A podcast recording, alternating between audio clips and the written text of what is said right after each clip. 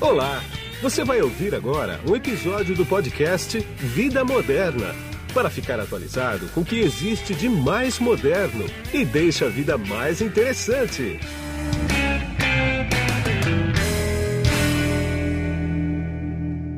Bom, e quem está na ponta da linha comigo aqui agora é o Dr. Saulo Nader, que ele é neurologista do Albert Einstein e da USP, aqui em São Paulo. Tudo bem, doutor Saulo? Olá, tudo bem? Tudo Muito bem? bem. Tudo Tudo, jóia sim. O Um prazer também- estar aqui participando. E- ah, eu que agradeço a sua participação. O senhor também é conhecido como doutor Tontura, né? Ganhou esse apelido no mercado aí. Por que, que foi isso? Exato. Como a minha subespecialidade dentro da neurologia é das labirintites, das tonturas, Ah, acabou que eu ganhei esse apelido no meio do caminho. Inclusive tem um Instagram que é o Dr. Tontura, justamente para discutir e conversar um pouquinho sobre esse perfil de doenças. É, porque é complicado, né? Eu nunca tive labirintite, mas quem já teve é terrível, né? É, é muito sofrido, né? Muito sofrido. E muitas pessoas elas estão sem diagnóstico por aí e acabam carecendo mesmo de informação, né? Então a minha ideia é divulgar bastante coisa sobre o assunto, Sim. até porque é um assunto muito velado aqui no Brasil, no mundo Exatamente. como um todo. Então tem que ser mais conversado. É, mais pra frente eu vou querer chamar um podcast com o senhor especificamente sobre labirintite, mas hoje a gente vai falar sobre o coronavírus e quais são os impactos que ele está causando psicologicamente, neurologicamente nas pessoas, né? O que, que, o senhor pode, que, o senhor pode falar para mim um pouco disso? Eu tenho algumas perguntas aqui que eu vou encaminhar no meio, no meio Tá da conversa aqui. Mas de saída, assim, o que, que o senhor pode falar? O que, que ele está desarranjando nas pessoas? Eu acho um assunto super relevante, né? Porque a gente está num momento de crise, né? Com esse temor, com o pavor, com todo o receio que essa pandemia traz, Hum, muitos questionamentos acabam aparecendo na nossa cabeça, né? E isso é natural de um momento como esse, como por exemplo, né? Poxa, o que, que vai ser do meu trabalho? E se eu não ganhar dinheiro? E se eu pegar essa infecção que está todo mundo comentando? é. E se eu perder um parente querido para essa temida doença? E se, né? E aquilo? São muitos questionamentos, um momento muito delicado de receio econômico, de receio em relação à saúde, de receio em relação também às questões sociais, né? Quantos eventos cancelados, Sim. quantos compromissos, festas, ficar isolado em casa. Então é um momento emocionalmente muito delicado. E isso pode fazer com que as pessoas neurologicamente, psiquiatricamente adoeçam. Porque o temor, o receio, o medo, eles podem mexer com o cérebro da gente e causar doenças. Claro. Existe um limite onde isso pode deixar de ser saudável, só um temor, né, esperado pelo momento, e pode virar um medo incontrolável, né, uma coisa excessiva, uma coisa é, realmente que passa da conta e traz muito malefício para o nosso cérebro. Pois e aí é. vem a grande preocupação do momento. Pois é, eu sei que não existe cartilha, não existe uma bula para isso, né? Mas como é que se, como é que uma pessoa convive com tudo isso? Cada pessoa é uma pessoa, né? Cada pessoa tem um sentimento, tem um tem uma maneira de reagir à pressão, tem uma maneira de reagir ao novo, ao desconhecido, né? Isso é muito Uhum. complicado mesmo, né? Quer dizer, existe algum, algum jeito de minimizar isso genericamente? Então, bem complicado, exatamente pelo discurso seu, né? Assim, é uma coisa muito inusitada para a humanidade, né? Até então, nossas gerações, as gerações atuais, não tinham passado por nada parecido com isso. Então, é um momento onde a gente não sabe como que o emocional da gente vai responder. E cada pessoa vai ter uma resposta particular. Tem pessoas que elas reagem com negação, como se ignorassem o problema e nada disso estivesse acontecendo Sim. vai ter pessoas que reagem com, com uma certa ignorância, né, com uma questão assim de estar descuidado sobre o problema porque acredita que aquilo não é razoável, não é racional. Tem pessoas que reagem já com uma com excesso de rigor, né, com uma neurose em relação à contaminação, com todos os cuidados de uma forma meticulosa, mas cansativa e excessiva, né, virando de certo modo uma, uma doença. Tem pessoas que reagem muito relacionadas à fé, né? Então pessoas que vão buscar a fé nesse momento como explicação para tudo e como a salvação, enfim. A gente não tem como necessariamente poder evitar as nossas reações, mas a gente pode criar algum, alguns mecanismos, algumas dicas para as pessoas reconhecerem se aquilo está passando de um limite saudável para procurar ajuda em relação a isso. Tá, então O vamos- medo é, né, as pessoas por conta do momento, caírem num quadro de doença, de ansiedade, de depressão, de pânico por conta do temor do momento. Se o senhor tiver alguma dica, fique à vontade. Tá joia. É assim, né? A gente tem, tem orientado assim, alguns sinais de alerta que a pessoa ela pode perceber. Se ela tiver assim muito compulsivamente, sempre tanto se informando sobre o coronavírus, então aquela pessoa que está toda hora nas redes sociais, caçando informação, está toda hora digitando na internet, está toda hora vendo na TV de uma forma compulsiva, uma forma incontrolável de ter que ficar se informando sobre o assunto. Pessoas que elas estão com muito receio de se contaminar, mas uma coisa que sai do normal, né, a ponto de assim, poxa, não vou não vou nem trocar de roupa, ou vou ficar passando álcool a todo momento, mesmo não tendo encostado em nada vou evitar contato radical com qualquer pessoa, até mesmo dentro de casa. Então, atitudes incoerentes, né, seria um sinal de alerta. E se a pessoa ela está assim obsessivamente pensando muito sobre a pandemia, né, a todo momento ela está pensando sobre isso. Sim. Lógico, né, a gente está rodeado de informação sobre isso, mas aquela pessoa que o pensamento vem mesmo sem ela querer. Então, poxa, eu estou conversando com alguém, vem o temor em relação à infecção ah, estou fazendo uma atividade dentro de casa, vem um temor em relação à infecção. Então, pensamentos intrusivos são aqueles que vêm e de uma forma descontrolada, né, uma forma que a gente não controla, invade nosso cérebro, incomoda a nossa mente. Sim. Esses seriam sinais de alerta de que você poderia estar tá adoecendo por conta da pandemia, adoecendo mentalmente.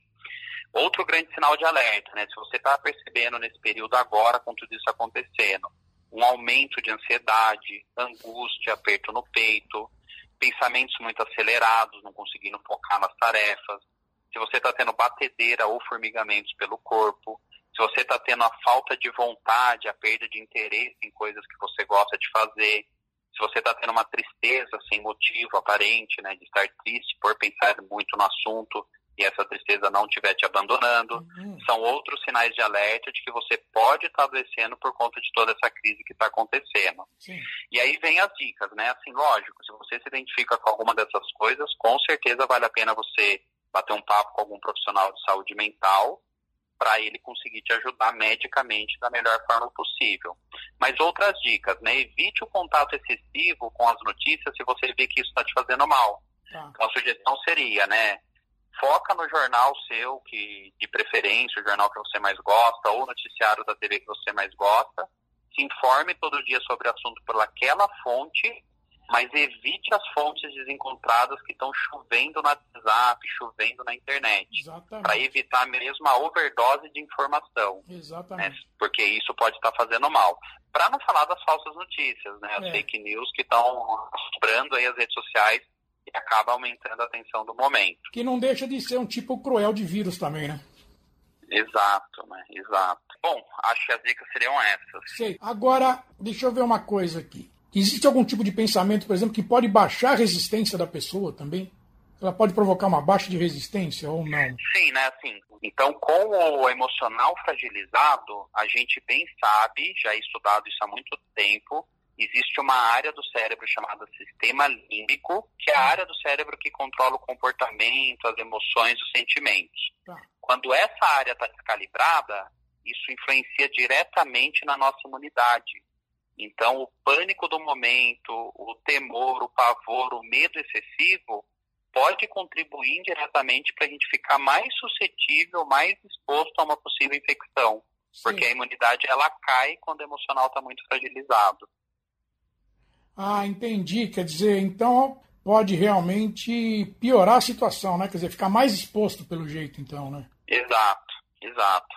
Ah, outras dicas, né? Outras dicas importantes. Não parar a atividade física jamais nesse momento de confinamento, né? Embora você não consiga mais frequentar a sua academia nem ver o seu personal, não deixe de fazer atividade física em casa. Vale tudo. Tá. Vale uma esteira na sala, vale pular corda no jardim, vale caminhar em volta da casa ou na rua, né, na rua de casa. Então não deixe de fazer atividade física, porque a atividade física ela libera endorfina no cérebro, que é uma molécula do bem que ajuda no controle das emoções. Entendi. Então pessoas que estão acostumadas a fazer atividade física, se elas param agora nesse momento que elas mais precisam, isso pode favorecer o adoecimento cerebral. Outra grande dica é, né, para quem faz terapia, tente não parar o processo de terapia com o psicólogo, né? Tenta combinar sessões por Skype, por vídeo, enfim.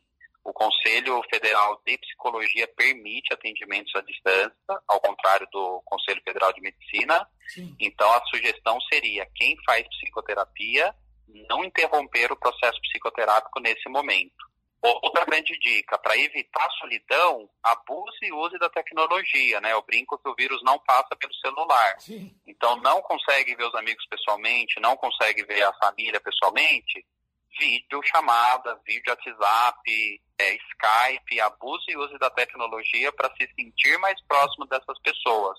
Até porque o confinamento e o isolamento também geram tristeza, também geram angústia na gente. Outra dica é assim, né? Uma vez que você está num momento de confinamento, você precisa ocupar o seu tempo útil até para não deixar a cabeça parada pensando besteira. Exatamente. Então, é um ótimo momento para investir em lazer dentro de casa, para ver séries que você sempre quis ver, não tinha tempo, para brincar de jogos que você sempre teve vontade, lembrar jogos da infância, brincar com os filhos, ver filmes, arrumar a casa, né? Aquela, aquele armário que você sempre quis arrumar e nunca teve Exatamente. tempo. Agora que você está em casa, aproveita para arrumar. É. Meditação dentro de casa seria uma boa pedida também para ajudar a ocupar o tempo livre.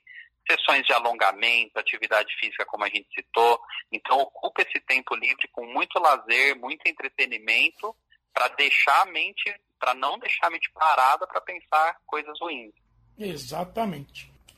Doutor Saulo, então agora para a gente terminar, vamos, eu vou criar uma hipótese aqui, ver se é uma hipótese muito absurda ou, ou dá para o senhor responder em cima dela. É o seguinte, imagina que numa casa tem uma pessoa que é extremamente, não extremamente, que é uma pessoa controlada, é uma pessoa que enxerga a realidade, não é uma pessoa alarmista, é uma pessoa centrada, né?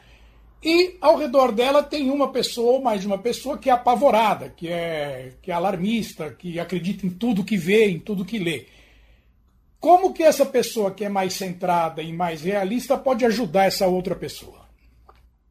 Ótima pergunta, né? O que eu sugeriria, se você está vendo ali dentro do seu convívio em casa, que alguém está passando de um limite saudável, né? Está muito agitado, muito desesperado, muito ansioso com esse boom de informações, minha sugestão seria: senta com essa pessoa, alinha ela com a realidade, com o que realmente está acontecendo, apontando né, que vocês estão seguros, que vocês estão tomando as medidas certas, que não tem motivo para tanto temor. Alinha com essa pessoa em relação ao contato dela com a informação, limita. Olha, acho que não é legal você entrar nesses grupos de WhatsApp, acho que não é legal você ficar com a TV ligada o dia inteiro, acho que não é legal você ficar fuçando na internet o dia inteiro. Então, limita né, o acesso à informação para uma única vez no dia num jornal de segurança, né, ou num noticiário que a pessoa gosta, para ela não ter essa exposição a fake news, a notícias falsas e notícias alarmistas, que isso vai fazer muito mal para ela. Então, passar segurança, que tudo está sendo feito com rigor e muito bem feito, trazê-la para a realidade e evitar a exposição excessiva dela sobre informações do coronavírus. Acho que essa seria a minha sugestão. Tá ok. Eu quero agradecer bastante o seu tempo. Para mim, eu sei que a sua agenda é bastante concorrida, bastante agitada. O senhor separou esses minutos para mim aqui. Muito obrigado, viu? Muito obrigado o convite. E se quiser me conhecer um pouquinho melhor, lá no canal do YouTube Neurologia e Psiquiatria TV ou no Instagram Doutor Tontura. Vocês me encontram por lá. Um abraço, pessoal. Um abraço. E aqui foi Guido Orlando Júnior, diretor de conteúdo do portal Vida Moderna. Tchau. Você acabou de ouvir um episódio do podcast Vida Moderna.